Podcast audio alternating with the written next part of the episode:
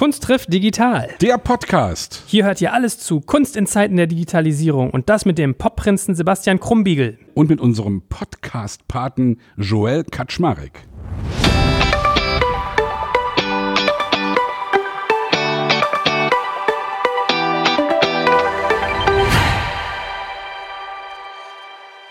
Mein Name ist Joel Kaczmarek und an meiner Seite wie immer der geliebte und geschätzte Sebastian Krumbiegel. Lieber sogar Sebastian. gegenüber, sogar Ja. gegenüber. Ja, wir haben hier äh, zwischen uns eine Scheibe und wir spiegeln uns darin nicht und sehen uns und sind sehr froh, dass wir heute eine Dame zu Gast haben. Eine Frau, die ich schon eine ganze Weile kenne und die für mich ein Wunschpartner war. Aber liebe Leute, ehe wir in eine tolle Folge mit euch starten und ihr erfahrt, wen wir dieses Mal grandioses zu Gast haben, mache ich nochmal die emotionale Musik an und ihr lernt unseren heutigen Sponsor kennen. Und zwar unseren Partner Remind Me. Der könnte für euch echt interessant sein, weil es ist echt total verrückt, was dort passiert, wenn ihr Geld sparen wollt. Also Remind Me ist ein Wechselassistent für Strom, Gas und Handytarife. Und zwar gebt ihr den Jungs und Mädels einmal die Erlaubnis, für euch nach einem günstigeren Tarif zu schauen und die ziehen das dann, und das ist das Krasse, jedes Jahr durch. Also ihr gebt quasi Remind Me einen Persilschein für euch zu wechseln und der Dienst wechselt euch dann immer jedes Jahr aufs Neue automatisch zum günstigsten Strom, Gas oder Handytarif und du zahlst dafür auch nichts, sondern Remind Me kriegt von jedem Anbieter eine Provision, die ist auch immer gleich hoch, sodass sie einen Anreiz haben, keinen Quatsch zu machen. Selbstverständlich wird dort nur auf seriöse Anbieter gesetzt und ihr habt auch immer die komplette Transparenz und könnt zum Beispiel sagen, wenn ihr Öko-Anbieter haben wollt. Also ich finde das schon krass und damit lässt sich sicherlich viel, viel Geld sparen. Wenn das für dich interessant ist, dann schau dir Remind Me jetzt einfach mal selbst an. Ich habe dir unter digitalkompakt.de slash wechseln eine Weiterleitung eingerichtet, mit der du auch diesen Podcast unterstützt. Und natürlich verlinke ich das auch in den Shownotes und alle Sponsoren findest du sowieso immer auch auf unserer Sponsorenseite unter digitalkompakt.de slash Sponsoren. Und vielleicht sagst du mal Hallo mit verstellter Stimme. Mit verstellter Stimme sage ich Hallo. Meine sehr verehrten Damen und Herren, Mo Asuman. Ich war ja früher mal Synchronsprecherin und da musste ich manchmal auch Pornodarstellerinnen sprechen. Und die sprechen eben so, verstehen Sie? Ich habe gelesen, übrigens ganz nebenbei, ich habe gelesen, dass du auch Star Trek Voyager Ja, ja, hab ich eine auch Rolle. gerade sagen Ey, da, ja. ich, da bist du nochmal so in meiner Gunst dermaßen nach oben geballert. Ich habe sogar ja. gerade erkannt. Dann habe ich, jetzt hat sogar Klick gemacht. Ah ja. Da war ich Fenrich Seska. Hey, cool. Ah, Ja, aber meine Stimme ist halt normalerweise so normal. aber es kommt ja auch auf den Inhalt an, möchte ich jetzt mal sagen. Und komm, ey, ich will jetzt hier gar nicht anfangen rumzulabern. Joel, ich gebe dir jetzt das Wort und du bist hier der Chef und weißt, wo es lang geht. Ja, nee, weiß ich gar nicht. Aber ich glaube, heute seid ihr, also heute hast du, glaube ich, mal einen, einen Konterpartner an deiner Seite, der voll deine Wellenlänge ist, weil dieses ganze Thema gegen Rassismus und irgendwie für Offenheit, Antidiskriminierung ist ja so eine Triebfeder von dir, ne? Unbedingt, ja. Man muss immer vorsichtig sein, dass man damit nicht zu sehr missionieren geht, sondern dass man wirklich das als ganz normales Statement in seinem Leben versucht, äh, ja, als äh, einzubauen in das, was eben das Leben ist. Weil das Leben ist, wie wir alle miteinander wissen, kein Ponyhof, sondern da gibt es eben Dinge, die wir einfach auch facen müssen. Also ich bin auch ganz gespannt, weil äh, ich ertappe mich ja auch dabei, man ist ja mittlerweile, und deswegen bin ich da sehr neugierig drauf, man weiß ja manchmal gar nicht, was man sich noch trauen soll. Wir hatten jetzt nämlich die Situation, wir haben mit äh, Sport Tietje, das ist so ein großer Hersteller von so, oder Verkäufer von so Sportgeräten, haben wir einen Deal gemacht, dass die uns irgendwie äh, spannende Sportgeräte bringen. Und wir haben so ein Boxmännchen bekommen. Das ist so eine schwarze Silhouettenfigur, wo man irgendwie halt Boxen üben kann. Und ich saß die ganze Zeit da und, da fängt es ja dann für mich immer an, dass ich frage, oh Gott, oh Gott. Also ich habe zu denen gesagt, ich finde das rassistisch, dieses Männchen schwarz zu machen, weil das für mich aussieht, als wenn man Schwarze verkloppen würde. Gerade jetzt in den USA, wo wir das aufnehmen, diese Debatte auch losgeht. Also äh, mir geht so, dass ich manchmal gar nicht mehr weiß, wo fängt das an, wo hört das auf. Ich glaube, jeder ist Rassist und ein bisschen diskriminierend unterwegs, ob es jetzt böse ist oder nicht. Ich glaube, das ist so sehr natürlich, aber da habe ich mich dabei ertappt, dass ich dachte, oh wow, man, man ordnet seinen Kompass ein bisschen neu. Also geht's mir. Ich weiß ja nicht, wie es bei euch so ist. Also bei dem Boxmännchen hätte ich eine Alternative, Donald Trump. Also das würde dann auch wirklich funktionieren. Da kann man dann so ein bisschen seine Wut rauslassen an dem Männchen. Ja, ich glaube, da werden wir was draufkleben mit Papier. Das ist eine gute Idee. Es ist wirklich schwierig, also weil mir das natürlich auch oft so geht, dass man sich sozusagen so wegen seiner vermeintlich daseinenden oder eben auch nicht daseinenden politischen Korrektness immer wieder hinterfragt und irgendwie Sachen macht. Ich hatte jetzt neulich das Ding, dass ich eine Frau eingeladen hatte zum, oder wir waren zusammen essen gewesen, sie hatte bezahlt und äh, hat gesagt, ich bin eine emanzipierte Frau und möchte das gern bezahlen und so. Und ich gesagt, oh ja, oh, bitte, vielen Dank und so. Und jetzt waren wir ein zweites Mal essen und da habe ich dann gesagt, du, ich bin übrigens auch ein emanzipierter Mann und diesmal möchte ich gern bezahlen. Und das ist natürlich immer, weißt du, ich möchte niemanden beschämen, indem ich ihn einlade sozusagen, ja. Und das geht ganz schnell, ja. Und genauso kannst du auch mit solchen Gedanken, ist das jetzt rassistisch oder ist nicht rassistisch, kannst du schnell irgendwie so übervorsichtig werden, dass du gar nicht mehr normal durch dein Leben eierst. Und das ist komisch. Ich weiß nicht, wie dir das geht. Wie, Ja, das ist einfach nur nur, äh, dass es verschiedene Dinge gibt, die sind so antrainiert, die muss man ja sich einfach wieder abtrainieren. Also pff, Beispielsweise wissen die Leute nicht, ob sie sagen können Mischling. Hm. Klingt ja erstmal so ein bisschen so harmlos, aber was ist denn eigentlich ein Mischling? Klingt auch so ein bisschen wie Promenadenmischung beim Hund, beim Tier, da sind wir ganz schnell bei Rasse. Wollte ich gerade sagen. Äh, die Diskussion. Weiß, ja, genau, die Diskussion, äh, die ja jetzt Gott sei Dank Richtung Grundgesetz geht, genau, du sagst es. Und das ist einfach ein blödes Thema, weil wir sind alle Menschen. Die Rasse, Mensch, ja, die gibt es nun mal, aber es gibt keine verschiedenen Menschenrassen. Und äh, da führt es eben ganz schnell hin. Und ich meine, ich führe auch Gespräche mit älteren Leuten, die haben das so noch gar nicht drauf. Hatte gerade heute Morgen habe ich eine E-Mail beantwortet von einer Frau, die mich da im SWR gehört hat äh, und die meinte, ja, und die Moderatorin hätte gesagt, irgendwas von Mischling das wäre doch eigentlich falsch oder darf ich das denn sagen? Also viele Leute schreiben ja. einem jetzt, ob sie das sagen dürfen. Und na klar, sie sollen erstmal fragen, sich dann halt Gedanken dazu machen und sich das dann einfach abtrainieren. Äh, ich hatte neulich jemanden zu Besuch.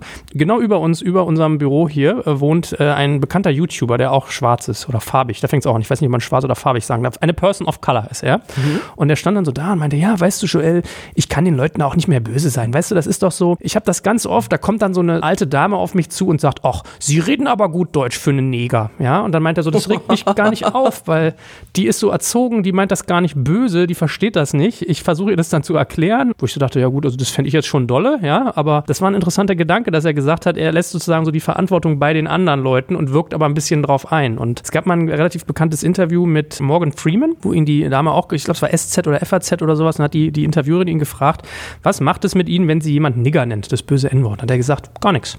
Da sagte die, wieso denn das?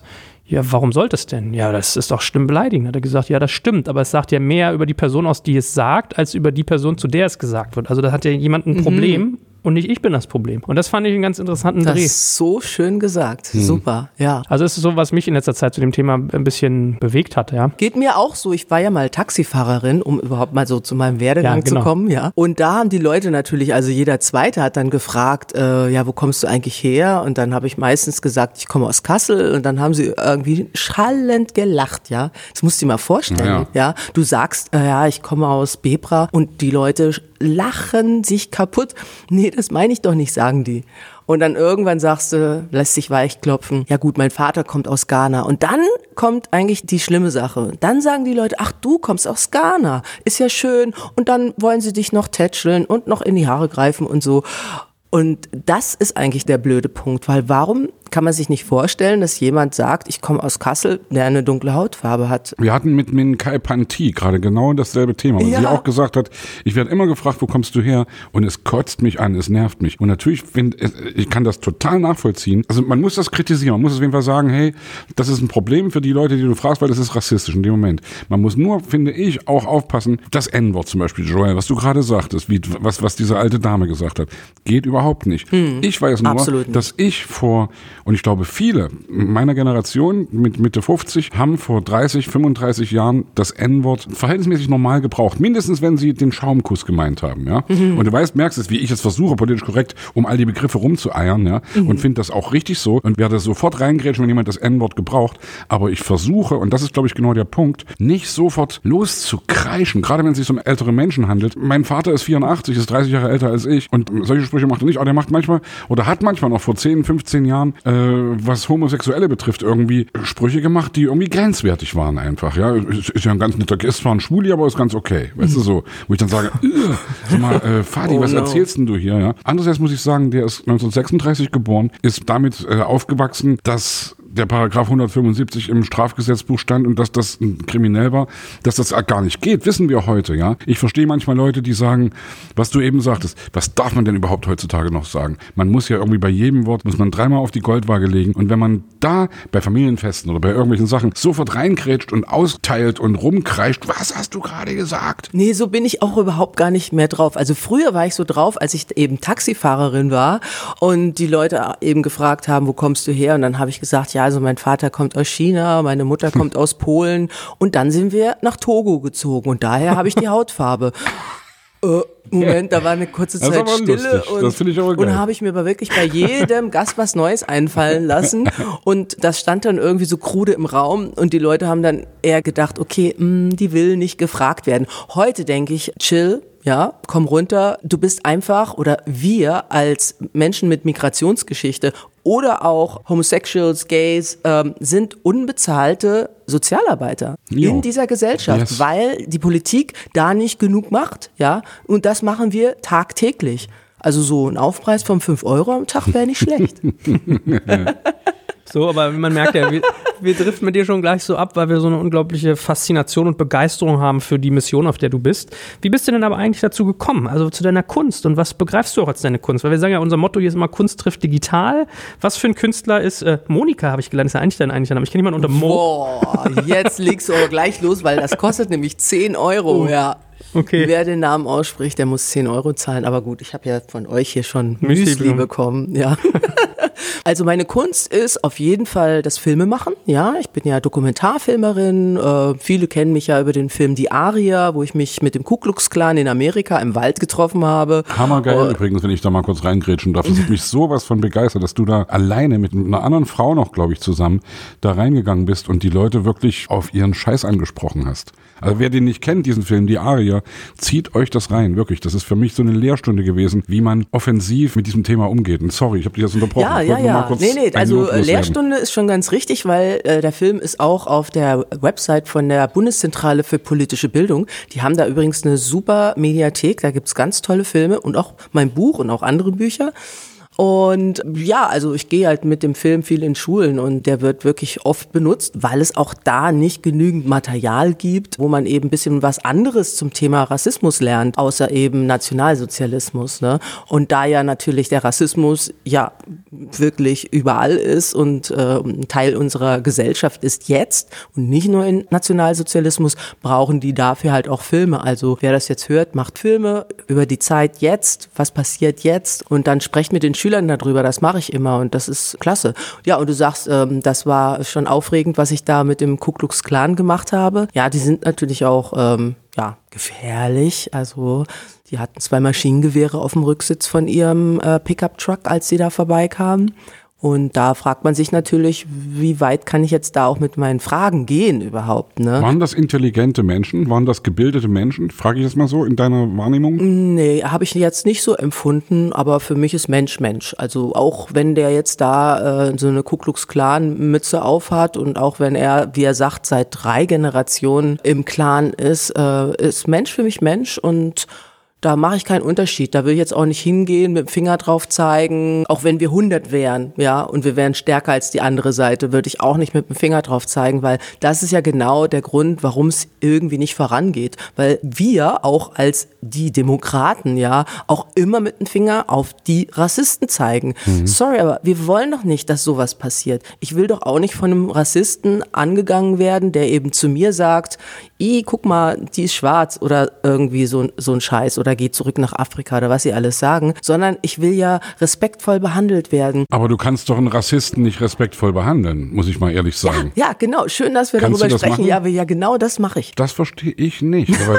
da, das ist für mich eine rote Linie, wo ich wirklich, mhm. also ich, ich denke da oft drüber nach und mhm. denke da wirklich, ich kann doch nicht sagen, ja, ich akzeptiere deine rassistische Einstellung oder Nein, ich, ich, ich verstehe sie. Das meine ich doch auch gar oder, nicht. Oder, oder mhm. ich, ich, ich verstehe sie nicht, muss ich ehrlich sagen. Und das ist mhm. für genau. mich menschenfeindlich. Ich finde schon, man muss das klar benennen und muss auch da die rote Linie ziehen und das ja. Feindbild aufbauen. Ja, ja, ja, auf jeden Fall. Und Demonstrationen machen. Und du machst ja auch diese tollen Appelle immer auf der Bühne und bringst Leute zusammen und ihr macht Spendenaufrufe und all diese Dinge. Das ist echt mega wichtig, dass wir uns eben auch als demokratische Gemeinschaft stark fühlen, auch gegen die anderen, ja, dass wir auch auf die Straße gehen und äh, uns gegen die stellen.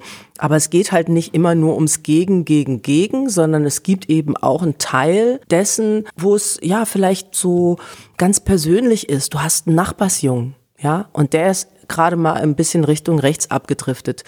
Sagst du zu dem scheiß Nazi? Nee, den kennst du seit zehn Jahren, den lässt ja. doch nicht hängen, ja. Und das sage ich als Schwarze, ja. Äh, den lasse ich nicht hängen und das würde ich nicht machen. Und das sind Ebenen, wo wirklich sehr viele Menschen drin sind, gerade jetzt eben auch mit AfD, sage ich jetzt mal Richtig, ganz vorsichtig, ja. ja, wo wir eben uns überlegen müssen, kämpfen wir jetzt noch gegen die 3000 Nazis in Mecklenburg-Vorpommern, die da mit ihren äh, Baseballschläger in der Hand äh, stehen, wo wir sagen, oh nee, wirklich, das sind die Schlimmen, mit denen reden wir nicht, da stellen wir uns nur dagegen. Oder haben wir schon Millionen von Menschen, besonders auch viele junge Menschen in der Mitte der Gesellschaft, die gleich nebenan wohnen, die neben dir im Bus sitzen, die blöde Sprüche bringen. Mit denen wir reden müssen. Ja, mit denen wir das Gespräch halten müssen. Yeah. Das finde ich eben so wichtig, weil wir drücken überall aufs Knöpfchen, oh, da ist ein Nazi, klick weg von meinem Facebook-Account, hm. weg ist er, ja. Und das ist ja äh, natürlich ganz einfach, aber wo ist er? Oder sie? Wo sind denn die dann? Die sind ja dann noch mehr in dieser Blase drin, ne? Und da kommen die dann halt auch nicht mehr raus. Hast du denn beobachtet, dass es so bestimmte Muster gibt, die sich bei diesem Thema irgendwie wiederholen? Also wenn du dich mit diesen Menschen auseinandersetzt, gibt es da Kindheitsgeschichten? Ist das ein Geschlechterding? Ich überlege gerade, ob ich rassistische Frauen kenne. Das ist immer so männlich behaftet auch. Aber hast du sowas Wiederkehrendes dabei gefunden, was das auslöst oder woran das liegt? Also rassistische Frauen gibt es genauso. Ja, und die sind auch Teil dieses ganzen Systems. Das System besteht ja nicht aus dem Nazi, der da so ähm, auf der Straße marschiert, äh, sondern äh, es gibt den Anführer, es gibt die Gewalttätigen, die man nur anrufen muss, die auf Kommando loslaufen. Die gibt's wirklich. Ja. Ne? Das ist wirklich sehr, sehr gefährlich. Und es gibt die Leute, die einfach so gedankenlos ihr Kreuzchen machen bei Parteien, die ja ganz klar rechtes Gedankengut in sich tragen und auch Verbindung haben in die rechte Szene. Und das ist einfach wirklich eine ganze Gesellschaft, eine Hate Society. Also was alle irgendwie verbindet ist, dass sie eigentlich nicht reden wollen. Weil reden, das ist ja der erste Schritt zur Problemlösung. Das würde eben bedeuten, wir reden miteinander, wir würden das Problem lösen, was die vielleicht mit mir haben oder was wir vielleicht miteinander haben oder irgendwie da im Raum ist. Aber die Lösung ist ja nicht das Ziel, sondern das Ziel ist, noch mehr Leute voller Hass zu pumpen. Yes. Ja, das ist leider wirklich so. Ich habe gerade mit einem Freund über Ken Jebsen gesprochen zum Beispiel. Der ja, das ist ja auch ein Geschäftsmodell sozusagen. Ach Mensch, ja, das tut mir so leid, weil ich habe ja mit dem, also ich hab, war bestimmt zweimal in seiner Sendung und ich kannte den so ein bisschen. Damals beim RBB, ist ja noch sozusagen, mhm. ja. Aber das, also was mich ja so irritiert, dass das, was du eben selbst sagst, das Ziel ist ja nicht die Lösung. Die, die wollen ja was anderes. Das, das Geschäftsmodell sozusagen mit diesem Krawall ganz viele Menschen rüberzuziehen, egal ob die jetzt ich sage mir als nächstes Beispiel Sarrazin, ein Buch schreibst, wo du eben Krawallo-Thesen auch hinschreibst und genau weißt, nur mit diesen Thesen polarisiere ich so sehr, dass ich damit eben dann wirklich richtig viel Bücher verkaufe und damit auch richtig viel Geld verdiene. Gemein. Das, was Ken Jebsen macht, ist ja genau dasselbe. Er stellt Thesen in den Raum, die wirklich äh, für mich ganz schlimm sind und, und ganz menschenverachtend sind, wirklich, aber mit einer Eloquenz und mit einer Überzeugung und trotzdem weiß er genau, dass er, wenn ihn eben so, so viele Leute klicken, also wenn der mal offenlegen würde, wie viel Kohle er verdient mit seinem Scheiß, ich glaube, da würden wir alle erschrecken. Hm, das kann sein. Also ich frage mich halt auch immer, warum macht ein Mensch sowas? Ja? Ich glaube auch aus finanziellen Gründen. Ich glaube ich wirklich, dass das ein Antrieb ist. Weil, hm. also ich denke ja nicht, dass das irgendwie Ach, ich wollte gerade sagen, ich denke nicht, dass das ein böser Mensch ist. Ich glaube sowieso mhm. nicht, dass es sozusagen böse Menschen per se so gibt, ja. Man kann versuchen zu lernen, sich zu ändern, man kann irgendwie versuchen, ja, an, an Dingen zu wachsen oder man kann daran scheitern eben. Und ich glaube schon, dass so ein Typ wie Jepsen, dass, der, dass das ein Geschäftsmodell ist. Mhm. Ich meine, ich bin so, wenn ich jetzt äh, mir deine Geschichte nochmal vergegenwärtige, was du vorhin erzählt hast, USA, vielleicht mittlerer Westen, Farmland, Bildungsniveau, Wohlstandsniveau nicht sehr hoch. Familie seit zwei Generationen in so einem irgendwie fremdenfeindlichen Verein. Da ist das ja auch relativ schwierig, sich da sozusagen von zu emanzipieren und zu befreien. Also mir geht's immer so, das will ich jetzt nicht als Rechtfertigung verstanden wissen, das auf keinen Fall. Aber mir geht's ja immer so, wenn ich Leute versuche zu verstehen, so Empathie für die entwickle, wie sieht ihre Lebenswelt aus, warum wurden die so, dann tue ich mich schwerer damit, denen böse zu sein. Ich weiß nicht, ob das gut ist. Aber ja, aber genau so ist das, ja. ja, genau, genau. Und das ist dann auch eine Energie, die ist dann einfach im Raum zwischen dem Rassisten und mir. Und der Rassist, der spürt das dann auch. Moment, hier geht's gerade um was und die interessiert sich gerade für mich. Und deshalb habe ich auch diese ganzen Gespräche führen können weil die Menschen einfach gemerkt haben, ich interessiere mich da für sie. Und das stimmt auch, weil ich kann ja nur auf diese Art und Weise das Problem lösen. Also wenn ich jetzt dahin komme und sage, irgendwie blöder Nazi. Genau. Erstens mal würden die dann gar nicht mehr mit mir sprechen. Wir hätten am Ende keine Lösung. Jeder würde frustriert wieder abdackeln. Hast du dich mit Dunja Hayali dazu mal ausgetauscht? Die macht ja sowas irgendwie gefühlt, hat es ja zur Disziplin erhoben. Naja, also ich war mal bei ihr im Morgenmagazin mit meinem Film Die Aria und dann haben wir backstage darüber gesprochen, meint sie, ja, sowas machst du, du gehst zu Rassisten hin, ja. Und dann hat sie sich eben auch aufgemacht und ist dann eben zu Pegida-Leuten hingegangen, mhm. kurz danach. Also ja. hat sie dann damit richtig losgelegt. Du warst ja. sogar Role Model sozusagen für das, was sie jetzt so bekannt und erfolgreich gemacht hat? Ja, nee, schon lange davor. Ich habe ja schon 2007 damit angefangen. Da habe ich ja mit einem führenden Nazi auch in, in Hamburg gesprochen, Jürgen Rieger. Also der war Rechtsanwalt und hat also die ganzen Nazi-Leute da vertreten und ähm, da habe ich mich schon unter 3000 Nazis auf dem Alexanderplatz begeben und im Knast gedreht mit Rassisten und so. Ich bin eigentlich da schon wirklich richtig durch durch das Thema und ich wollte mich am Anfang befreien. Also warum mache ich das? Ja, weil ich mich irgendwie befreien wollte von meinen Ängsten, dass äh, jemand bei mir vor der Tür steht, mich rausklingelt, mich abknallt. Ich habe ja auch eine Morddrohung bekommen, wo Nazis gesungen haben, die Kugel ist für dich. Naja, und der Song war dann halt überall. Ja. Und das war schon sehr, sehr gefährlich. Aber mittlerweile, also gerade jetzt mit der Black Lives Matter Bewegung, ähm, denke ich, jetzt passiert mal ein bisschen, ein bisschen mehr. Ja, ja, ja, das ist wirklich toll. Super ist das. äh, lass uns vielleicht mal noch ein Stück weit in der Historie zurückgehen. Wie, wie, hast du angefangen mit Medien? Also du hast ja gesagt, du warst Taxifahrerin. Ich kenne dich noch aus meiner Jugendzeit als Moderatorin bei Pro7. Weiß ich noch, dieses irgendwie, es war so, das ist auch so ein Name, das funktioniert. Du könntest auch heute gleich noch Tough mit Mo Asu machen, das ist so zack, das geht irgendwie runter. Nee, liebe Sünde. ja, ich weiß, ja, aber ja, heute ja. könntest du Tough machen und es wird so. immer noch passen, finde ich. Ja, ja, ähm, glaube ich auch. So, wie, wie, kamst du dazu? Wie kamst du in diese ähm, Medienwelt? Ja, als Taxifahrerin bin ich da durch die Gegend gegurkt und Wen habe ich da getroffen? Tobias Meister. Das ist ein ganz berühmter ähm, Will Smith spricht er, glaube ich, und also irrsinnig viele ganz Synchronsprecher, Synchronregisseur. Und der hat meine Stimme gehört beim Taxifahren. War vielleicht schon ein bisschen später und ganz tief und so und irgendwie ein bisschen anders. Und er meinte, boah, also das ist ja eine tolle Stimme. Hast du Lust mal ins Synchronstudio zu kommen? Dann bin ich ins Synchronstudio, so bin ich da irgendwie ein bisschen in die Kunst reingekommen, in die Kunst des Sprechens.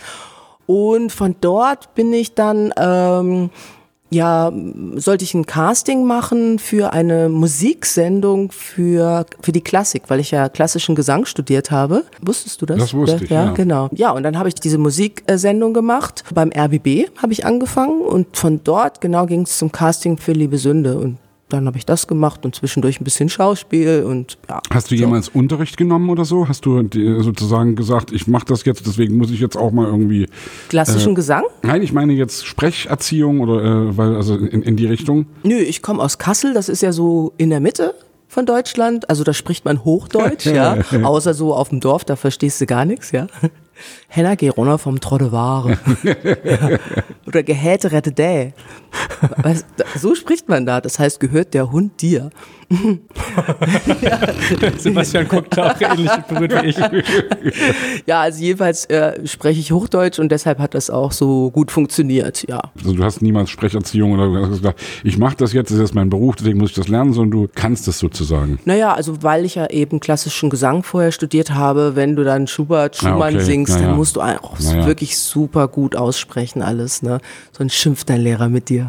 Jo. Ja, ich hatte einen Kommilitonen, der war auch irgendwie Synchronsprecher und ich habe immer gedacht, diese Stimme, das klang für mich so total gewöhnlich, aber ich höre den so oft im Fernsehen, in irgendwelchen Filmen, auch in großen Produktionen, dass ich mich dabei tappe und denke, ja, okay, dann hast du wohl irgendwie ein Talent nicht erkannt, weil es muss ja was dran sein, wenn du sie jedes Mal erkennst, obwohl du sie eigentlich gewöhnlich fandest, ja. ja Von daher, ja, das habe ich mich aber seitdem gefragt, ob, weil ich nochmal sage, ey cool, ich finde es auch lustig, ich würde auch gerne mal sowas machen, ich glaube, das kriege ich hin, ich bin ja medial orientiert, wie, wie, wie, kann ich denn das machen, wo muss ich denn? Nein, das geht nicht so einfach, da musst du dich jahrelang reinarbeiten und das sind nee, Kontakte. überhaupt nicht, ne? Du fängst da an beim Synchronsprechen und machst Menge Masse.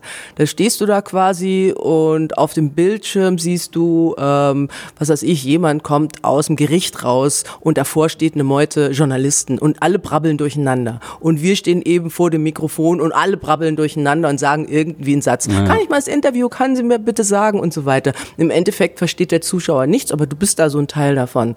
Und dann hast du dann eben vielleicht auch mal so einen Satz, den du sagen kannst. Und ja, so arbeitet man sich dann da so hoch. Wobei ich schon merke, die Seska klingt bei dir anders als die Mo. Ne? Also machst du schon an was, dass du irgendwas änderst in der Haltung oder so? Naja, wenn ich synchron spreche, dann es fühlt sich das schon doch ein bisschen anders an. Das ist schon geil, das ist schon geil. Wie hatte ich denn diese Medienwelt so aufgenommen? Also ich könnte mir vorstellen, oder frage ich mich auch so ein Stück weit ganz ehrlich, man kriegt ja immer so ganz viele Filme und Serien mit, wo einem so kolportiert wird, Frauen in den Medien, die werden auch wie so Objekte behandelt und das Alter spielt dann irgendwann eine Rolle. Also es ist immer so dieses Klischee, was so inszeniert wird. Hast du die Medien auch so erlebt? Also war das so eine Oberflächlichkeit? War das was, wo man auch so ein Stück weit eine Ware ist? Ja, beim Synchronsprechen war das eben so, erstens mal habe ich mich gefreut, dass ich da überhaupt reingekommen bin und dann, na gut, meine Hautfarbe hat man da ja nicht gesehen. Ne? Was witzig war, dann letztendlich hat man sie doch gesehen, weil äh, ich ganz oft auch besetzt werde auf Menschen mit dunkler Hautfarbe, ja. Richterin und so, Staatsanwältin und sowas, ja. Und dann später, als ich ähm, dann äh, moderiert habe, gerade eben bei Liebe Sünde, das Thema war Erotik und Sex und, und, und Liebe und Partnerschaft. Und das ist eben schon so ein Thema, wo man eben sagt, ja, also die mit der dunklen Hautfarbe, die kann darüber bestimmt gut reden.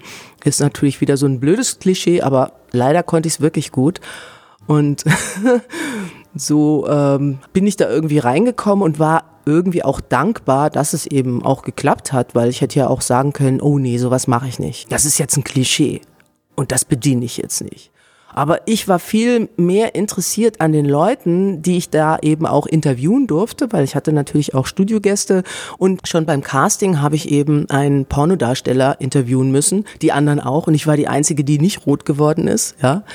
Wahrscheinlich habe ich deshalb das Casting gewonnen, keine Ahnung. Ja, aber ich war einfach neugierig auf den und wollte wissen, wie lebt dieser Pornodarsteller und was macht er den ganzen Tag so? Hat er eine Freundin? Muss er sich da irgendwie äh, Zeug reinziehen, Viagra oder sonst mhm. was? Und ähm, was macht er sonst so? Was hat er für Hobbys? Und das fanden die Leute einfach klasse, die Art und Weise, wie ich eben mit diesem Menschen umgegangen bin. Nicht mit dem Pornodarsteller, sondern mit dem Menschen. Und interessante Parallele ja. gerade zu dem, wo, wo, wir eben waren, mit dem mit den KKK-Leuten, ja, wo ja. du eben auch dann sagst, hey, also natürlich der Vergleich hinkt, ich weiß, ja, aber klar, wenn du sagst, ich sehe den Menschen dahinter und erstmal jetzt dieses Vorurteil, hey, Pornodarsteller irgendwie, nee, da sagst du eben, hey, komm, das ist dein Beruf, du verdienst damit dein Geld und äh, wie bist denn du eigentlich drauf? Wie, wie kommst du damit klar?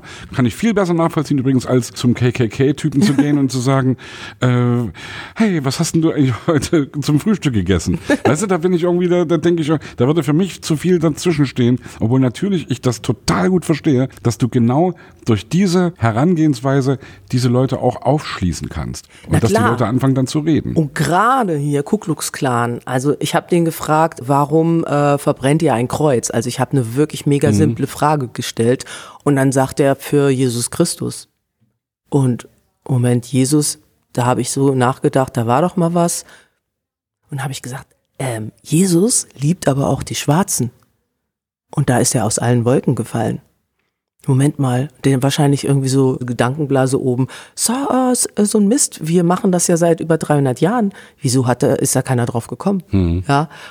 Und darum geht's. Die Leute kommen da nicht drauf, weil sie ja mit ihrer Blase so groß werden. Ne? Die haben ihre Handys, ihre, ähm, wo sie ihre Blogs und Twitter und Facebook und Instagram und was nicht alles drauf haben. Und da werden sie eben genau mit dem berieselt, was sie eben mögen. Und wenn sie eben Krawall mögen oder Hass mögen, dann werden sie davon berieselt und kennen einfach irgendwann auch gar nichts anderes mehr. Das Schlimme ist, wir sind halt alle in so einer Blase.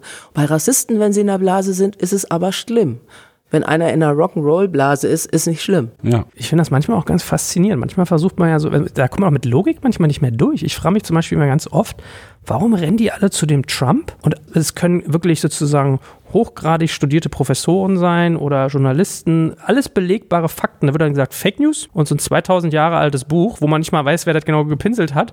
Da, da sozusagen gehen sie jeden Tag, äh, jeden Sonntag in die Kirche und beten das. Da sitzt du da und denkst, okay, woher glaub, hast du denn das Vertrauen in dieses Mediendokument und in das nicht? Also, da muss ich echt sagen, ich war in Amerika und die Berichterstattung über Trump hier in Deutschland ist eine komplett andere als in Amerika. Da saß ich so, ich mache ja viel Lectures in Amerika an Unis, da saß ich so im, im Hotelzimmer Zimmer und habe mir mal so eine Stunde lang Trump angehört. Also das ist teilweise richtiger Charmeur, wie persönlich der mit den Leuten da umgeht und eine Nähe aufbaut. Da denkst du so, ach so, deshalb wählen die den. Weil was hier ankommt, ist vielleicht aus dieser Stunde drei krasse Statements und die werden dann auf allen Kanälen rauf und runter genudelt und nur das kriegst du mit. Ja, Und das ist natürlich auch der Grund, warum ich ihn nicht mag und auch viele andere ihn nicht mögen, egal ob er Charmeur manchmal ist oder nicht. Aber manche Leute, ähm, ja, die differenzieren da nicht. Die sehen dann halt nur den, der da sehr persönlich mit ihnen spricht, so auf einer Wellenlänge. Es soll von Hitler auch Aufnahmen in so eine Richtung geben. Ja, das, in, in die Österreich. werden aber auch deshalb versteckt. Ich wollte ja. das gerade sagen und habe es mich fast nicht getraut, diesen Vergleich zu bringen, weil ich das auch gehört hatte, ja. ja. Weil jeder Hitler-Vergleich ist immer irgendwie schräg. Also ich verbeiß mir da immer auf die Zunge und bin da immer vorsichtig. Aber wenn, ja, es stimmt. In dem Fall habe ich das mal von einem Österreicher sagen lassen. Es gab ein österreichisches Radio-Interview. Da saß er halt vor dem Mikro und hat da wieder mit seinem so geredet, wie er immer so redet. Und dann war vorbei. Und die hatten immer vergessen, die Mikros zuzumachen. Die haben noch weiter aufgenommen und der Moderator und er haben noch Tee getrunken. Und dann hat er geredet und erzählen Sie mal von Ihnen, wie geht's Ihnen und so. Und wohl völlig anderer Schnack, ganz andere Redeart. Also das ist so ein bisschen wie vergleichbar, was du gerade meintest mit mhm. voll Synchron Synchronstimme bin ich anders, also an der ah, Bühne als oft. Ja, ist ulkig. Und die Aufnahmen gibt's und die sollen nicht vorgespielt werden oder was? Hab ich, wie habe ich das? Ich glaube, da hat man sich darauf geeinigt, dass das eben nicht vorgespielt wird. Es gibt ja auch zum Beispiel die Tatsache, dass äh, Leute vielleicht Schulden hatten und Nationalsozialisten haben dann gesagt, ja, wenn wir an die Macht kommen, dann bist du deine Schulden los. Und ähm, das haben sie tatsächlich auch gemacht, ja. Oder kriegst eine neue Wohnung. Aber ja, wer hat denn vorher in der Wohnung gewohnt? Darüber denken dann viele eben nicht nach. Ne? Und das ist natürlich einfach das Schlimme. Und äh, wie kam diese Triebfeder dann auf, dich mit diesem Thema auseinanderzusetzen? Du warst also eigentlich Synchronsprecher, Taxifahrer und Synchronsprecherin, zack, im Fernsehen, wenn ich also auch sehr erfolgreich, wenn ich es richtig mitgekriegt habe, zwei bis drei Millionen Zuschauer. Ja, also da ging jede Woche. Ja, ich konnte nicht auf die Straße gehen. Also ja? wirklich, ich war wirklich nur mit Sonnenbrille unterwegs. Ehrlich? Ja, ich bin raus, irgendwie um die Ecke war der Zigarettenautomat. Dann bin ich da so hingetrottet, ja, wirklich so mit Basecap noch und einer Sonnenbrille Brille und Leute, die vorbeigefahren sind, hey, super Sendung gestern.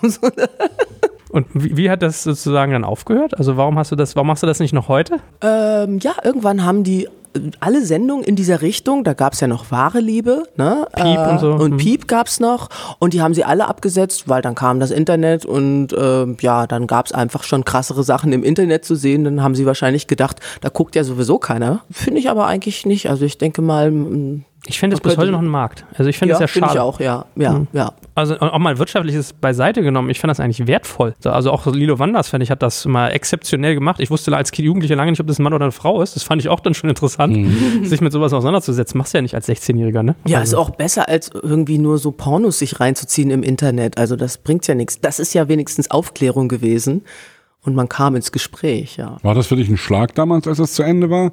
Oder anders gefragt, hast du jemals existenziell Ängste gehabt, dass du von dem, was du eben machst, wozu du dich entschieden hast, nicht mehr leben kannst? Naja, ich hatte schon parallel dazu die Seven Lounge, meine Bar aufgebaut oder meine Lounge und die lief ja. Ne? Also da hatte ich sowieso also noch ein zweites Standbein und als Moderatorin bin ich ja sowieso immer unterwegs, also auch Veranstaltungsmoderation. Von daher, also war ich da jetzt finanziell erstmal nicht von betroffen und ich war auch ehrlich gesagt froh, weil es gab nämlich eine Sache, die mich so geärgert hat, dass ich eigentlich keinen Bock mehr hatte.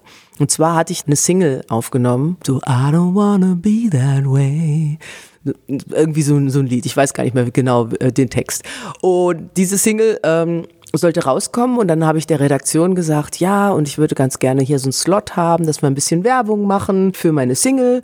Und dann ähm, kam der Tag, wo sie mir einen Zettel in die Hand gedrückt haben, eine Moderation und gesagt haben, so kannst du bitte diese Moderation hier äh, machen. Und da stand dann irgendwie drauf, liebe Sünde CD haben die klammheimlich eine Liebe Sünde CD gemacht, haben mir verweigert, äh, da eben einen Slot zu besetzen für, für, für, meine, für meine Werbung, haben stattdessen ihre Werbung für die Liebe Sünde CD drauf gemacht und mir sowas von die Klappe runtergefallen. Und von da war ich eiskalt. Hm. Da war ich eiskalt. Das war Betrug. Das war Verrat. Das hat mich so fertig gemacht und deshalb war das dann auch, als es vorbei war, war es vorbei. Mhm. Ja, weil ich hatte mich so drauf gefreut. Ich war dann auch in Talkshows und habe allen erzählt, jetzt kommt hier Musik von mir. Dann haben natürlich alle die Liebe Sünde CD gekauft, ne? Und ja. Ich meine, hätte man ja dann nie darauf machen können und sagen können, kriegst Cash, ja. Ich verstehe das mal, warum will ja nicht miteinander reden? Also. Ja, das war Verrat. Das ist so. Ja. Ist das, das macht man nicht, ne? Ist das ja. so in den Medien? Also. Ja, ich glaube schon. An vielen Stellen schon, aber an anderen Stellen auch nicht. Also Also ich muss ja sagen, wir hatten ja Susan Sideropoulos auch schon hier und äh, da haben uns über RTL unterhalten und da bestaune ich ja manchmal, man könnte ja denken, äh, gerade als Sender, wenn eine Frau vielleicht ins Alter kommt, dass man die dann fallen lässt, weil Attraktivität eine Rolle spielt. Und da muss ich ja sagen, das finde ich eigentlich beeindruckend, wie die das machen. So eine Katja Burkhardt oder auch äh, eine Frau Ludowig, denen wird ja da die Stange gehalten und die werden ja wirklich aufgebaut zu Medienpersönlichkeiten und man exerziert das durch und verwendet die dann auch quer. Deswegen, das, das wundert mich manchmal, dass man das sonst. Bei Moderatoren, ja, ist das so. Ja, äh, bei den Schauspielerinnen habe ich jetzt gerade auch in diesen Corona-Zeiten gehört, gibt es ja teilweise ähm, weiß nicht, ob es eine Mehr ist, aber äh, dass die eben rausgestrichen wurden, weil anfälliger und so, die älteren Frauen. Oh, ehrlich, ja? Ja. Ja. Es gibt so eine und so eine Geschichten. Ne? Und dann hast du eine eigene Bar parallel zu deiner Moderation aufgebaut. Genau die Seven Lounge und ich kann mich erinnern, ich war bei Harald Schmidt und der fragt, was ist denn eine Lounge? Oder auch der Tipp schreibt dann wirklich große Überschrift, was ist denn bitte schön eine Lounge, Frau Asumang? Wirklich, also das habe ich noch zu Hause. Ja, ist total irre.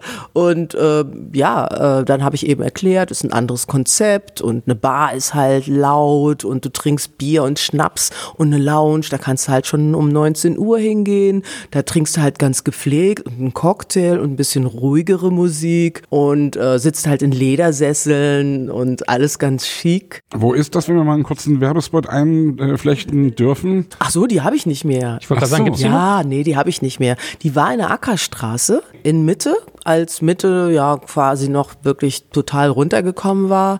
Und wir waren da sogar, also vor MTV, die haben sich dann auch dahin gesetzt, so ein paar Monate später oder ein halbes Jahr später. Und so, und dann äh, Stecker gezogen bei äh, deinem, deinem Moderationsthema. Was hast du dann gemacht? Wie ging es für dich weiter? Genau, also dann war ich eben noch mit dieser Bar unterwegs. Muss man auch leider sagen, ist irgendwie ein bisschen nach hinten losgegangen, weil auch da Drogengeschichten gelaufen sind. Und ich habe ja mit Drogen nichts am Hut. Ich habe das überhaupt nicht mitbekommen. Ja, und dann war natürlich immer irgendwie kein Geld da. Komisch, obwohl die Bar ja so voll war. Hm. Das ist ja scheiße. Ja, das war wirklich echt blöd. Also wurde dir Kohle unterschlagen oder? Ja, und es kam sogar später einer äh, in die Bar und der sagte zu mir, also für mein schlechtes Gewissen muss ich dir das jetzt gestehen. Wir haben uns da abends immer die Hunis rausgenommen, eben für unsere Drogen. Das hat er mir gestanden, weil ich dachte, ich bin ich jetzt blöd oder was? Also irgendwas kapiere ich hier nicht. Und tatsächlich, also die haben mir da wirklich alles Geld dann genommen, was ich quasi damit Liebe Sünde und meiner Moderationstätigkeit im Fernsehen verdient habe, mir dann weggenommen. Und da hatte ich dann tatsächlich ein Problem mit Geld. Da war ich dann sowas von am Arsch, ja. Was hast du dann gemacht? Ja, ich habe dann hier und da noch Moderationen gemacht, aber naja, so ein paar Jahre später ging das dann auch nicht mehr so gut. Und dann hatte ich ja eben diese Morddrohung von der Neonazi-Band White Aryan Rebels, weiße arische Rebellen. Und da habe ich dann einfach gedacht, ich will jetzt mal mit Nazis filmen, also ich will da jetzt mal hingehen und das kann dann irgendwie mal jemand aufnehmen. Und so bin ich irgendwie zum Dokumentarfilm gekommen. Das wollte ich eigentlich gar nicht. Also ich hätte sonst eigentlich weiter meine Messen oder irgendwelche Veranstaltungsmoderationen gemacht. Aber das hat mich dann einfach so dermaßen geschnappt, dieses Thema, und auch nicht wieder losgelassen, ja. Aber jetzt müssen wir ja mal zusammenfassen. Als Taxifahrer haben sie dich eigentlich irgendwie immer geärgert.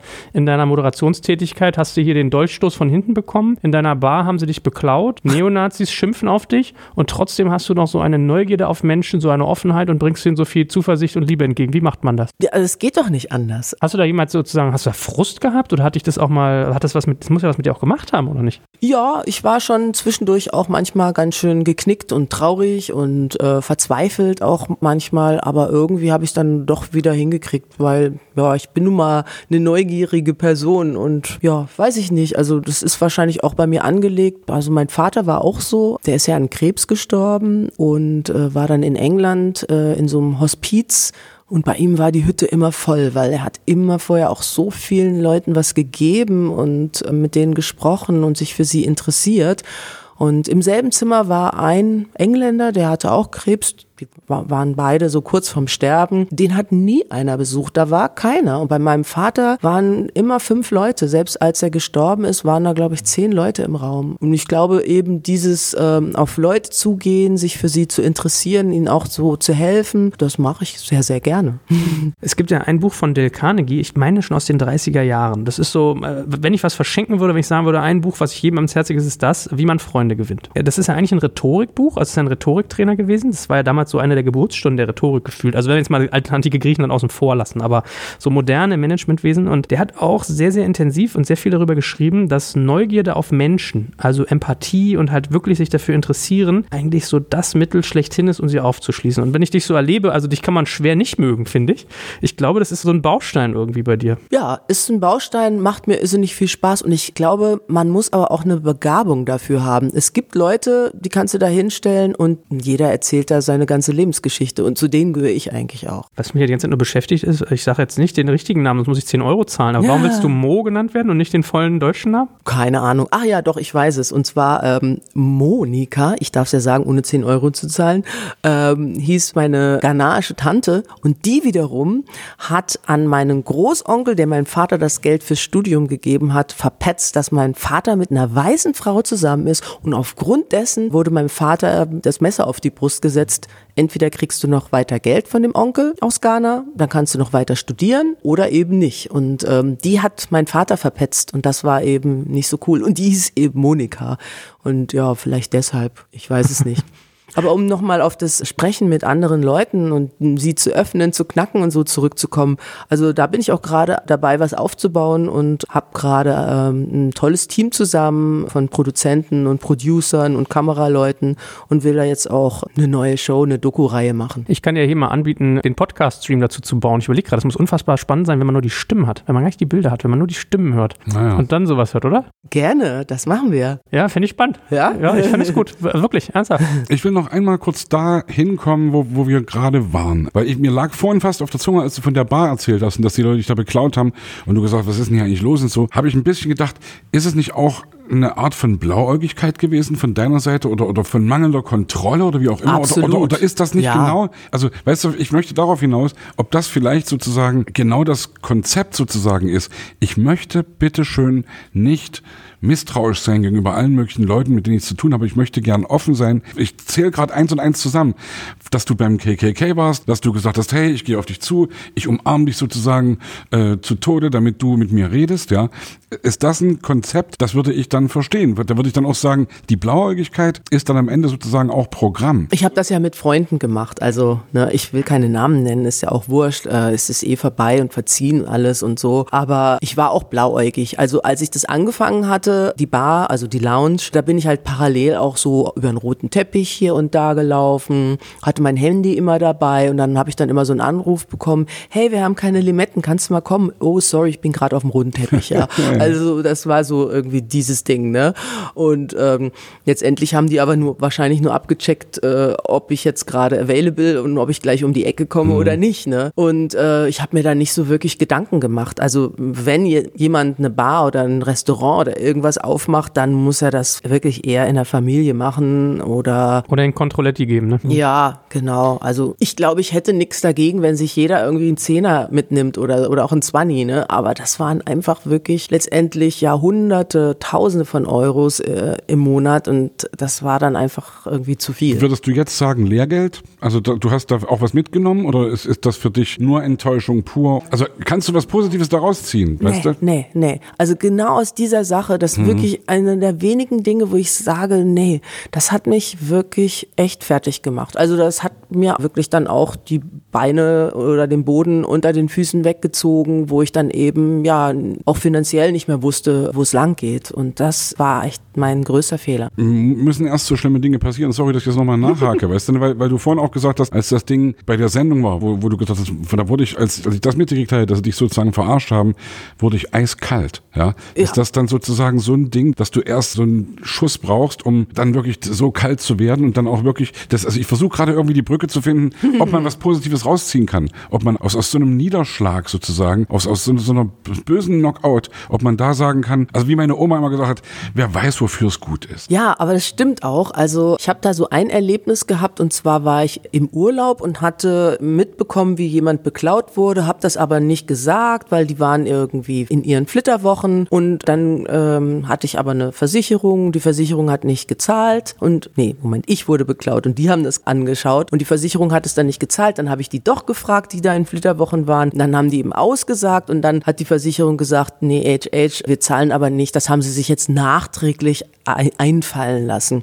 Hatte ich aber nicht. Ich wollte die eigentlich nur schützen. Mhm. Also das war auch so krass. Also was mir alles schon passiert ist, ich muss irgendwann mal ein Buch schreiben. Und dann sind wir nach Hause gefahren. Also Pass war weg, Autoschlüssel war weg. Dann wurde das Auto vom ADAC aufgeknackt und dann musste ich immer den alten Benz starten, indem ich so zwei Kabel so zusammen gemacht habe. Also wirklich so wie im Film, ja. Wie früher, als wir noch Autos und, geklaut haben. Yeah. ja, und die Tür war immer offen und lauter so eine Sachen. Und äh, als ich dann eben von der Versicherung dieses Schreiben bekommen habe, dass sie nicht zahlen und dann in der zweiten Instanz äh, hat das Landgericht dann auch eben gesagt, ja, ist abgeschmettert.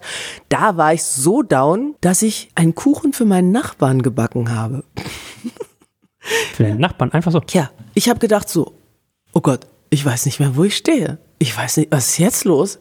Und dann habe ich gedacht, ich muss was Gutes tun. Und tatsächlich, das eben ist, dass du dich wieder zurückholst. Weil diese Negativität auch über Rassismus oder so kann dich ja so beeinflussen, dass du es nicht mehr bist. Und eben in diesem Fall bei so einer Ungerechtigkeit, wenn du dann eben sagst, okay, ich back jetzt einen Kuchen für meinen Nachbarn und dann freut er sich. Bringe ich den Kuchen rüber und so und dann, da jetzt bin ich's wieder. Jetzt geht's mir wieder besser. Und witzigerweise, nach diesem Kuchenbacken, ungefähr mal ein paar Monate später, habe ich dann tatsächlich die Anfrage von Pro7 bekommen. Also es hat sich sogar irgendwie ausgezahlt von oben, ja. Bist du Karma-gläubig? Bisschen, ja. Ich überlege die ganze Zeit, wie ich die Frage formuliere, ob jemand wie du, der, der das erlebt hat, was du geschildert hast und sich mit diesem Thema Rassismus auseinandersetzt, das Thema verzeihen können. Oder wenn man verzeihen kann, muss ja, setzt ja eigentlich voraus, dass man Wut oder Hass vielleicht sogar empfindet. Hast du das? Das? Also hast du eins von beiden, dass du sagst, also entweder gar nicht, ich hasse die nicht, also muss ich auch nicht verzeihen, oder da baut sich auch in mir Wut auf und ich baue sowas ab durch sowas, was du gerade gesagt hast? Das ist ja natürlich ein ganz langer Weg. Also früher war ich natürlich wütend, ne? Also klar, Nazis geht gar nicht und äh, Scheißkerle und die müssen weg, ja.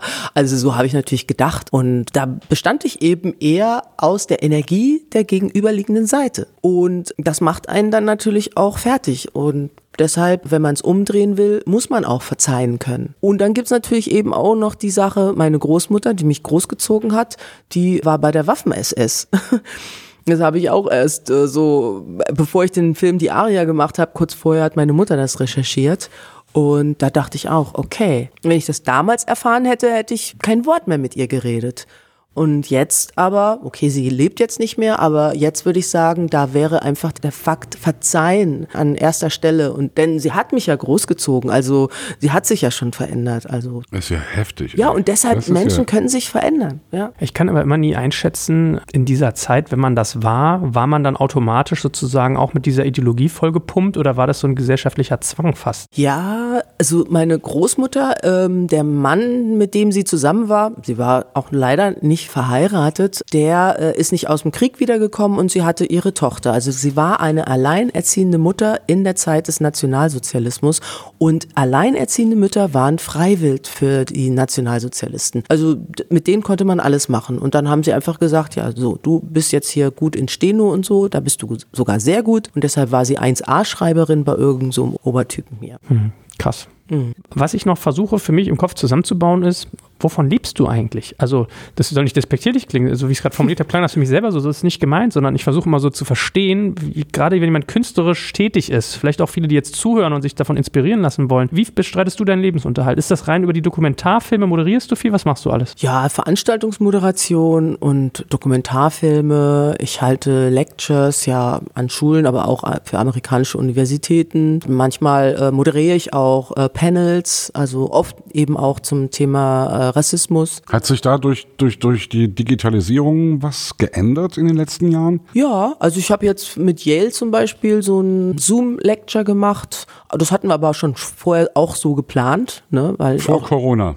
Vor Corona hatten wir das so geplant und das habe ich auch vor Corona auch schon ein paar Mal mit denen gemacht, weil ich schon einmal bei denen so physically, also da war, hatten wir das eh so geplant und das mache ich eben jetzt auch mit den Schulen. Was passiert da in den Schulen? Was macht das mit jungen Menschen, wenn du da kommst und diese Geschichten erzählst? Ja, die sind erstmal irritiert, weil äh, sie dachten ja, jetzt geht's hier um Krawall und ja, wir stellen uns jetzt gegen die Nazis und das erzähle ich natürlich auch, dass das wichtig ist und das machen wir ja auch und das machen wir parallel. Ich möchte aber dafür werben für die menschliche Seite und das ist das, wo ich denke, da ist einfach noch ein ganz großes Potenzial, weil wir sind ja Millionen von Menschen und leider mittlerweile eben auch Millionen von Rassisten, Und da müssen wir einfach eben auf vielen, vielen unterschiedlichen Ebenen die Sache angehen. Ja, also wenn ich zum Beispiel Internetseiten hacken könnte, würde ich die Nazis hacken, ganz klar. Ne? Da würde ich mir da was Lustiges überlegen. Kann ich aber nicht und dann muss ich mir halt was anderes einfallen lassen. Was ja in meinem Kopf noch nicht so ganz klar ist, gefühlt wart ihr Anfang so ein bisschen äh, konträr. Sebastian sagt, nee, mit Nazis rede ich nicht, das, das hat keinen Sinn.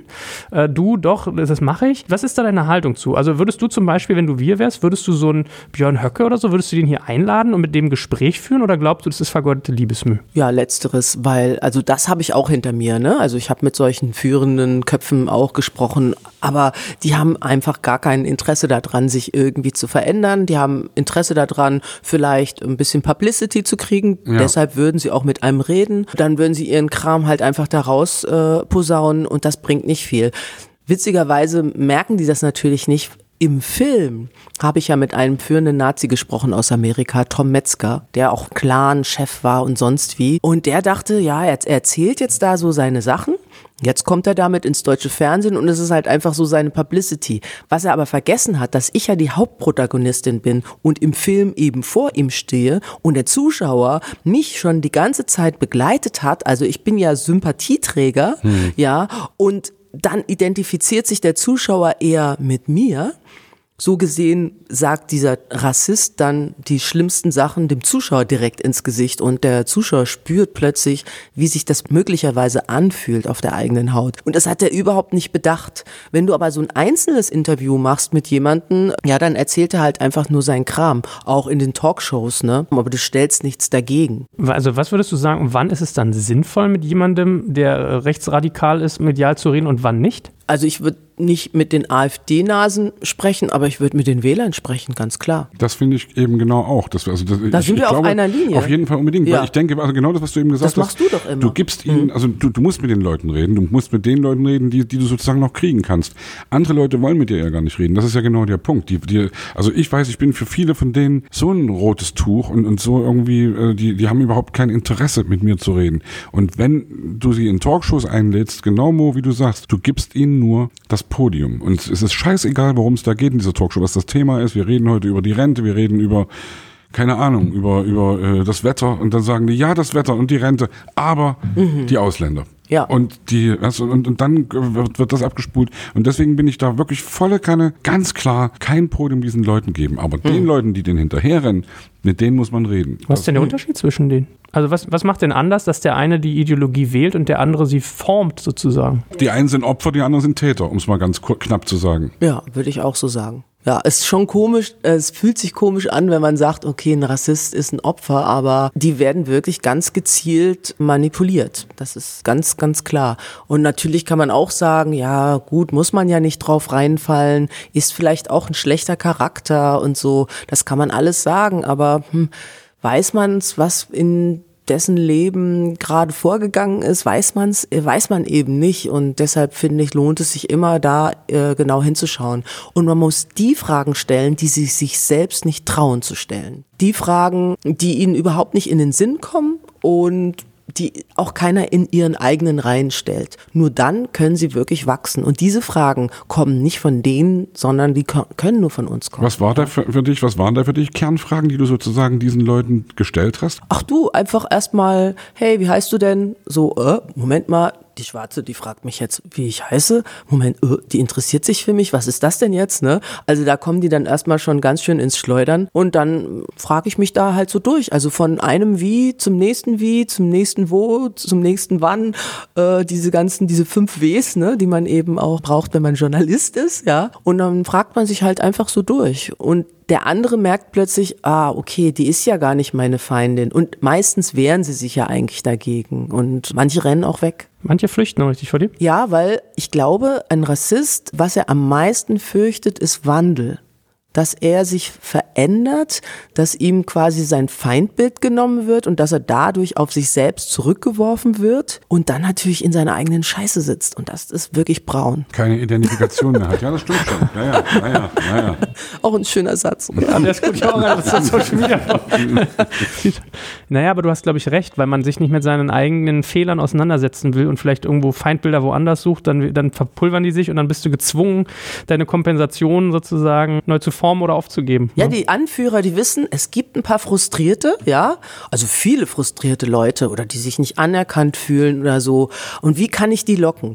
Ich muss einfach ein Feindbild schaffen und dann sagen wir, die sind an deinem Leid schuld. Und das wird dann ohne Ende aufgebaut. Ohne Ende. Und ich will noch einmal kurz, weil wir den, der Name fiel ja vorhin schon. Würdest du Jepsen einladen? Würdest du mit Ken Jepsen äh, öffentlich darüber debattieren? Oder hättest du, und das würde mir, glaube ich, so gehen, muss ich mir das echt mal auch outen, ich hätte Angst, diesem Mann argumentativ oder, oder, oder einfach sprachlich nicht gewachsen zu sein. Ja, ich würde gerne mit ihm sprechen. Also ich würde auch gerne persönlich mit ihm sprechen. Eigentlich eher, aber ich würde es auch vor laufender Kamera machen. Ja, würde ich gerne machen. Aber er ist natürlich wirklich ähm, eloquent. Ne? Ja, also, und auch demagogisch, wie ich denke. Ja, also, das auch, ja, ja. Und da, da denke ich eben, ich würde das nicht schaffen. Also, also ich, ich oute mich jetzt hier gerade und mache mich angreifbar sozusagen. Ich weiß auch nicht, ob ich das schaffen also, würde, aber ja, es kommt auch auf die Fragen drauf an. Würdest du es manchmal eigentlich leid, dich mit diesem Thema auseinanderzusetzen? Ja. ich möchte eigentlich, dass es weg ist, ja, das blöde Thema und dass wir uns einfach alle verstehen. Aber es kann sein, dass es ein bisschen dauert, vielleicht dann, wenn die, wenn die Außerirdischen kommen und, ähm, und wir alle irgendwie dann auf die Außerirdischen gucken und ja, uns gegen die wehren müssen oder keine Ahnung. Ja. Oder vielleicht sind die aber auch ganz nett. genau, das finde ich auch, genau. Wir, wir, wir können, es gibt keine Fanbilder mehr. Selbst die Außerirdischen sind total nett. Nicht wie bei Independence Day, nein. Ist ja, das ist ja das Thema. Das ist sozusagen der, der, der Jude, der Dunkelhäutige, der Weiße, alle verbünden sich, um das Feindbild, die Aliens irgendwie mhm. äh, äh, sich dagegen zu wehren. Ja? Genau, ja. Aber das ist, weil die, die sind auch so nett. Ey. Was wir, wär, wäre es erstrebenswert, eine Welt ohne Feindbilder zu haben? Klar. Ja, ne? Das wäre ja. doch eigentlich ich möchte Aber ist der Mensch nicht so gemacht eigentlich, dass er es immer wieder braucht und dass er immer wieder irgendwas braucht, um jemand anderen irgendwie auf die Fresse hauen zu können? Ich glaube, nee, der Mensch ist nicht dafür gemacht. Es gibt ein paar Menschen, die daraus Profit ziehen diese wenigen, ja, das sind nicht so viele, die ziehen da richtig was draus. Und da gibt's auch Rassisten, die wohnen dann auf ihren, ähm, ja, in ihren Jagdhäusern, in äh, Schlösser oder, oder Riesenbauernhöfe irgendwo, ja. Und die anderen, die vegetieren da ähm, vor sich hin in, in ihrer Einraumwohnung auf Hartz IV oder sonst wie. Und die sind denen aber scheißegal, ja. Ich überlege gerade, ob die ihre eigene Propaganda glauben oder ob die einfach nur konstruiert ist, weil sie funktioniert, ja. Ja, die funktioniert und deshalb machen sie es. Ja. Weil ich meine, äh, Stichwort Feindbild, ich finde das gar nicht so eine unberechtigte Frage, ob man das braucht. Ich habe diese, wie bestimmt gefühlt halb Deutschland, diese Michael Jordan-Biografie gelesen. Und das ist ja verrückt, was der gemacht hat. Ne? Der hat ja teilweise, wenn er gegen andere Basketballer gespielt hat, hat er sich Sachen ausgedacht, die der angeblich beim Gang in der Halbzeit in die, in die Umkleide zu dem gesagt haben soll, ah, ja. um sich in der zweiten Halbzeit so hoch zu putschen, dass er den halt voll gegen die Wand nagelt. Ja, das hat er selber hinterher gesagt. Also, ja, gegen Detroit war das, glaube ich. Ja, he never said it. Ja, so, aber er, er hat es für sich in seinem Kopf mental gebaut, weil er dieses Feindbild brauchte. Ja, ja und das, da gibt es ja wirklich so Dynastien, also Bulls gegen äh, Pistons oder gegen Utah Jazz und dann reiben die sich so aneinander. Also im Sport ist ja Feindbild auch ganz massiv. Oder auch in Unternehmen. Also bei uns war es auch so, unsere Firma gegen eine andere Firma, ja. Das ist so. Ich glaube, du hast einen Punkt, dass das irgendwie Triebfeder ist, aber wahrscheinlich eine kurzfristige und destruktive. Nee, also ich habe ja auch Basketball-Bundesliga gespielt, hier BG Göttingen und so. Und bei mir ist eher der Spieltrieb. Also ich bin trickreicher als der andere und deshalb werfe ich jetzt den Korb und nicht der andere. Also da brauche ich jetzt kein Feindbild für. Ich glaube, das ist die, ja, woraus ziehst du deine Intention? woraus ziehst du deine Energie, irgendwas zu schaffen? Ich, ich würde am liebsten auch sagen, Mensch, wir brauchen doch keine negativen Dinge. Wir brauchen keine Feindbilder, ja. Aber ich fürchte eben, dass die Menschen schon so sind. Und ich fürchte übrigens auch, weil du vorhin sagtest, irgendwie glauben die das oder wissen, merken die nur, dass es ein funktionierendes Geschäftsmodell ist sozusagen. Ich fürchte ja, dass viele Leute von denen das wirklich glauben. Dass viele Leute, die, was weiß ich, die zu, die bei Pegida mitlaufen, dass die davon überzeugt sind, dass die Muslime unser Abendland vor die Hunde gehen lassen. Und ja, weil sie es glauben wollen, ja, weil sie dieses Feindbild eben brauchen und weil man es ihnen wirklich auch eingeredet hat. Ja, das ist auch ein bisschen der Scheiß in dieser Welt. Es ist ja alles so kompliziert geworden. ja, da ist ja dankbar, wenn man eine einfache Antwort hat. Das wünscht man sich schon, das kann ich mir vorstellen, ja. Mhm. Weil wie, wie, wie, dankbar ist es zu sagen, ja, der Neger war's und äh, nicht ich, der irgendwie in der Schule nicht aufgepasst ich hat. Ich zucke ja immer zusammen, wenn du das Wort sagst, ehrlich. Ich bin da immer Das N-Wort, ja, das da böse N-Wort, du darfst Nein, es nicht sagen. Ja. Da zucke ich ja wirklich zusammen. Da bin mhm. ich, also wie, wie sehen wir das heute? Muss Astrid Lindgren umgeschrieben werden, weil das N-Wort darin verwendet wird? Ja, der, der König, ne? Der N. Ja, genau. Pünktchen, Pünktchen, König. Muss es umgeschrieben? Ja? Also ich habe neulich gerade wieder gelesen, ich glaube, Margarete Stokowski oder irgendwie, ich weiß es gar nicht, äh, ging auf jeden Fall darum, wie eine junge Mutter ihre Tochter oder ihrem Sohn das vorliest und es ihr nicht über die Lippen kommt, das vorzulesen. Und sie einfach denkt, ich muss was anderes. Entweder ich denke mir in dem Moment dann wirklich ein anderes Wort aus, weil ich, ich möchte das Kind nicht mit sowas belasten und möchte, möchte das nicht unreflektiert sozusagen sagen. Wie ist das? Oder vielleicht mal ein Beispiel, entschuldige, dass ich jetzt ein kleines bisschen springe. Äh, ich habe gelesen, äh, dass du Condoleezza Rice gespielt hast in Roman Polanskis Film. Mhm, ja? The Ghostwriter. Genau, mhm. genau, genau. Wie gehst du da mit Roman Polanski um, mit, mit, mit dem, was man weiß über ihn, was, was über ihn gesagt wird? Wir haben neulich mit Dietmar Bär über Woody Allen gesprochen, über seine Biografie. Wir können über Michael Jackson reden. Wir können darüber reden, dass zurzeit Denkmäler äh, gestürzt werden von irgendwelchen Sklavengenerälen mhm. äh, in den USA. Was ist da der richtige Umgang? Inwieweit können wir sozusagen zu, ich, ich glaube, ich hau gerade ein paar Themen durcheinander, aber ja, du weißt, nee, was ich meine. Ich weiß, ja? ja? ich weiß, was du meinst. Also Roman Polanski, klar, also wir kennen die Geschichte. Vor 30 Jahren hat er ähm, auf jeden Fall eine Frau angegangen, missbraucht. Ich weiß es nicht, wie genau, also die Geschichte kenne ich nicht ganz genau. Das ist dann der Regisseur, der mich an der Hand quasi durch das Studio geleitet und mir sagt, hier, guck mal, du bist jetzt hier die Außenministerin der Vereinigten Staaten von Amerika. Hier ist Pierce Brosnan, das ist dein Gegenspieler. Dem musst du die Hand geben. Er grinst mich an und ist super freundlich, ja. So reiße ich jetzt da die Hand weg oder gehe ich ja. da jetzt erstmal gar nicht zum Casting? Äh, pff, ja. Also ehrlich gesagt, ich habe mir vor Ort keine Gedanken gemacht, habe mir aber später äh, Gedanken gemacht, warum bin ich äh, nicht zu ihm gegangen und habe ihm gesagt, mach doch mal einen Film darüber, wie man sich als Frau fühlt, wenn man vergewaltigt wird. Geh doch das Thema mal an und tu doch mal was Gutes für die Frauen. Mhm. Also das hätte ich ihm dann geraten. Also das wäre wirklich ein guter Weg, um auch über das Thema zu sprechen und um vielleicht auch den Frauen was zurückzugeben. Naja, ich meine, man sagt ja auch immer so ein bisschen, äh, trenne den Künstler vom Problem oder die Kunst vom Problem, ne? weil ich habe auch an Michael Jackson gedacht, als nochmal diese Doku aufkam, wo er sich jetzt fairerweise nicht mehr wehren konnte, aber was schon nochmal irgendwie so augenöffnend war. Und mir geht es zum Beispiel so, äh, als Kind, ich liebe Tim und Struppi und eins meiner Lieblingscomics war Tim im Kongo. Das ist unfassbar rassistisch. Aber als Kind habe ich das gar nicht so, ich fand die Tiere ehrlich gesagt toll, die wieder da irgendwie die Löwen schießt und die Affen und keine Ahnung. Da, da, also da kommt ja auch mal so ein bisschen zusammen diese kindliche Nostalgie Nostalgie und dann aber eine neue Lesart von etwas, was halt aus der Vergangenheit rührt. Da gibt es, glaube ich, tausende von Beispielen. Meine Uni mhm. mussten so umbenennen, weil der sich als Antisemit irgendwie herausstellte nach 300 Jahren oder ja. so. Ja? so. Ja, Schwierig. ich meine, aber wenn du zum Beispiel, du bist Mutter und dann liest du äh, Pipi Langstrumpf vor und dann kommt dann dieser König, N Pünktchen Pünktchen König und ähm, dein Kind sitzt vor dir, es hat eine dunkle Hautfarbe und dann fragt dich dein Kind mit ganz großen Augen, ja, was, was ist, denn, denn bitteschön ein, hm, ist das kein Mensch? Und dann sitzt du da, ja, auch als weiße Mutter sitzt du da und, und äh, was sagst du dann? Also ein Kind fragt ja ganz naiv, ja, aber warum sagt man denn dann N Pünktchen Pünktchen? Wa haben, warum macht man das und denn haben dann? wir eine Antwort auf die Frage? Also das ist ja jetzt genau, weißt du, muss es umgeschrieben werden oder wollen hm. wir, dass es umgeschrieben wird? Oder um nochmal zu den Denkmälern zu kommen, die ja auch Teil unserer Geschichte sind, die gerade umgestürzt werden, hm. von wütenden, zornigen Menschen, die sich gegen Rassismus wehren, was ich voll nachvollziehen kann. Aber muss man nicht trotzdem auch zu der Geschichte stehen? Also müsste man dann auch, was weiß ich, in Detmold steht das Hermannsdenkmal, Klammer auf, da treffen sich auch gern mal Nazis und machen da ihren Scheiß. Muss man deswegen das Denkmal schänden und stürzen? Ja, das, das ist, eine Hermann, Frage. Der, das ist ja Hermann der Cherusker. Der hat ja jetzt nichts Schlimmes gemacht, außer die Römer aufgehalten, ne? Ja, also aber von daher, also ein, er, ist, er ist äh, natürlich trotzdem auch ein gefundener äh, ja, Wallfahrtsort. Das ist ja das, was die Leute draus machen. Aber wenn du jetzt jemanden hast aus der Kolonialzeit, jemand, der Sklaven deportiert hat oder sonst wie, mhm.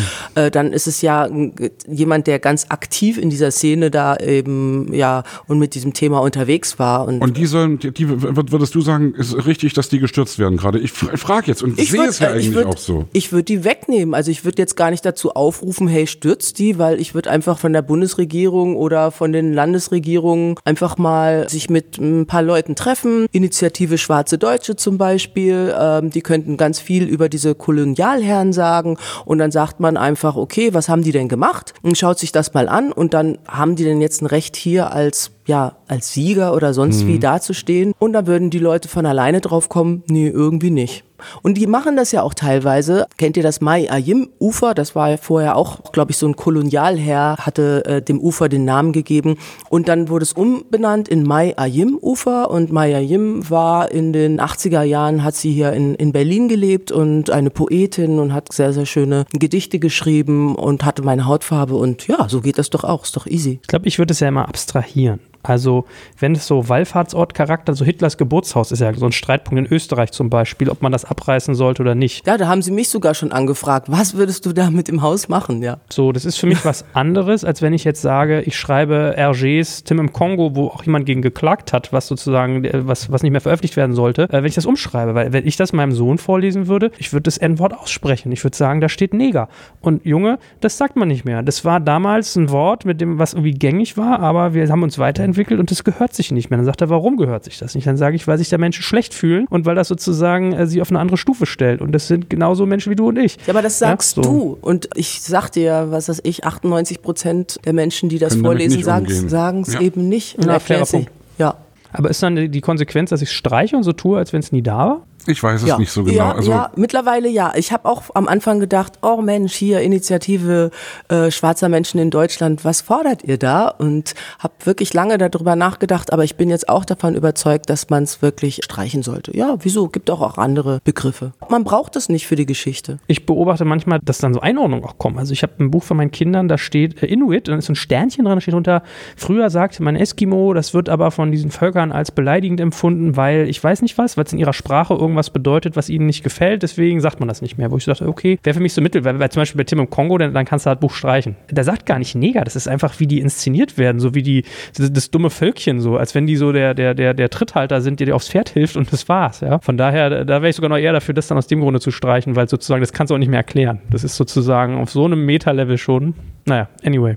Wir merken, es ist kompliziert. Ja. Wie, was wir immer merken, dass es keine an, einfachen Antworten auf schwierige Fragen gibt. Ja, da müssen wir uns immer wieder einigen. Und wenn wir, wenn wir uns darüber im Klaren sind, sind wir doch schon ein ganzes Stück weiter. Und wenn wir, und wenn wir uns auch darüber im Klaren sind, dass wir darüber reden müssen, was wir gerade die ganze Zeit getan haben und wir müssen jetzt langsam zum Schluss kommen. Kultur ist yeah. toll, super, yeah. yeah, I love it. Ja, liebe Mo, vielen, vielen Dank, dass du unseren Horizont da erweitert hast und diese, äh, wie hast du gesagt, schweren Antworten auf einfache Fragen mit uns ein bisschen auseinander sozusagen gezogen hast und beleuchtet hast von allen Seiten. Das hat viel, viel Spaß gemacht. Ja, ich fand's auch. Also richtig gechillt hier, super. Yeah, das wollen wir hören. Mo, hab vielen, vielen Dank. ich danke euch.